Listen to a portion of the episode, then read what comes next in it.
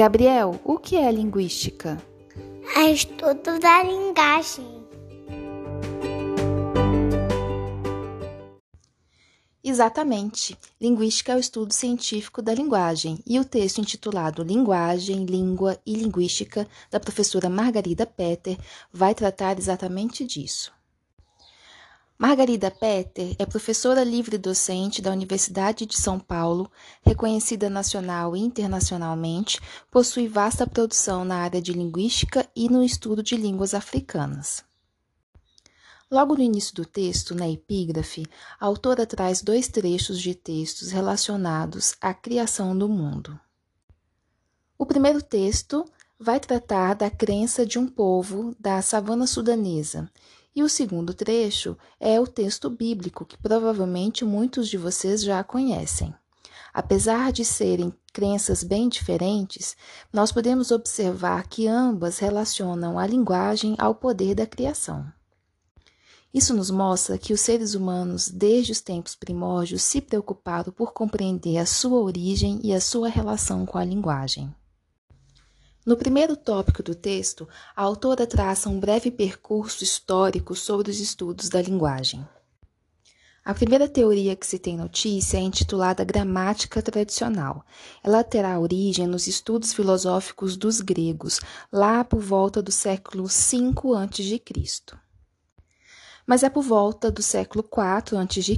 que nós teremos a primeira gramática escrita na verdade produzida por um indiano, o indiano Panini, que foi um gramático que se preocupou por escrever detalhadamente a língua que era considerada sagrada para os hindus, o sânscrito.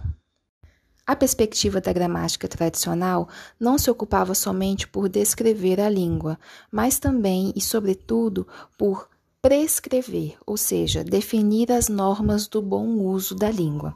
Vem dessa perspectiva aquela tradição que temos até hoje de definir-se o que é certo e o que é errado, que na verdade é muito mais pautada em costumes e em valores sociais que propriamente linguísticos.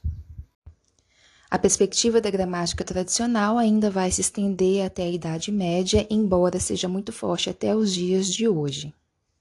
No entanto, é a partir do século XVII que novas formas de pensar a linguagem são constituídas, como, por exemplo, com a criação da gramática de Port-Royal, que vai relacionar a linguagem à razão e ao pensamento, o que é considerado por muitos a origem de uma perspectiva de estudos da linguagem conhecida como mentalismo e sobre a qual nós vamos estudar mais na frente.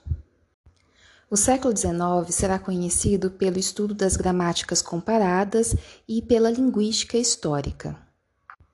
De acordo com Margarida Petter, o estudo comparado das línguas vai evidenciar o fato de que elas se transformam com o tempo, independentemente da vontade dos homens, seguindo a necessidade própria de cada língua e manifestando-se de forma regular.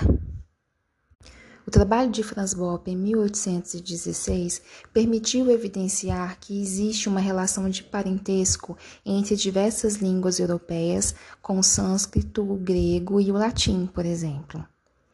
É, isso deu a compreender, finalmente, que essas línguas possuíam uma origem comum, conhecida como indo-europeu, pertencendo, portanto, à família indo-europeia.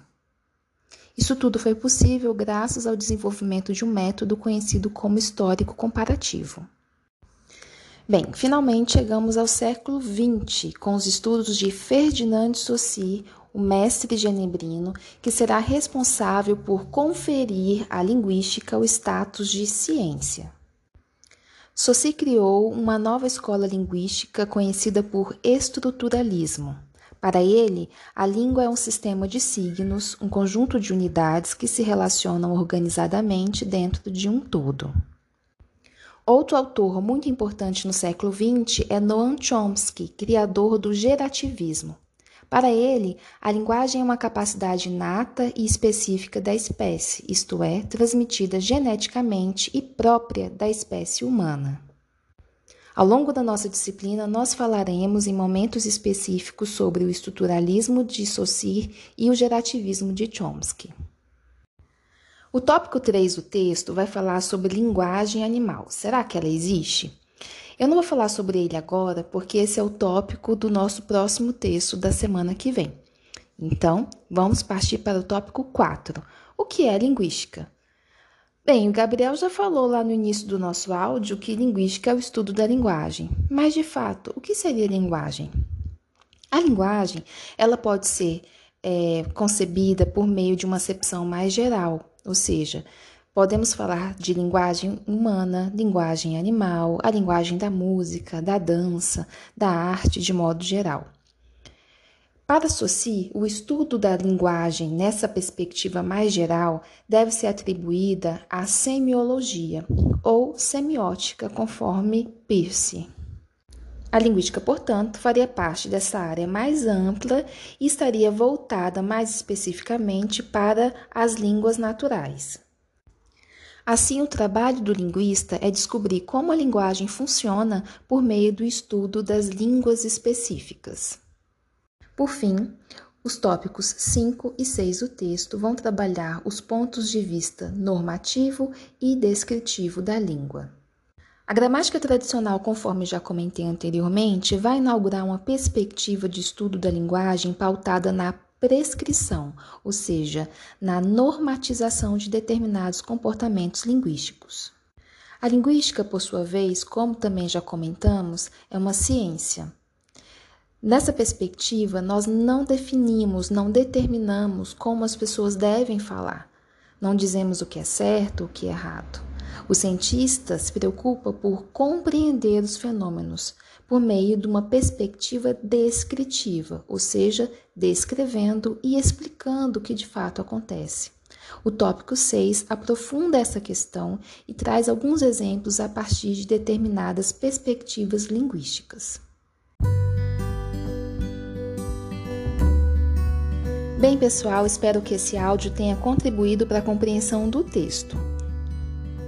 No entanto, ele não substitui a leitura do texto caso vocês ainda não tenham realizado. Leiam com cuidado, anotem as suas dúvidas, destaquem os textos que vocês acharem mais importantes, que no nosso próximo encontro nós vamos elucidar todas as questões que ficarem pendentes. No mais, boa semana e bons estudos para vocês!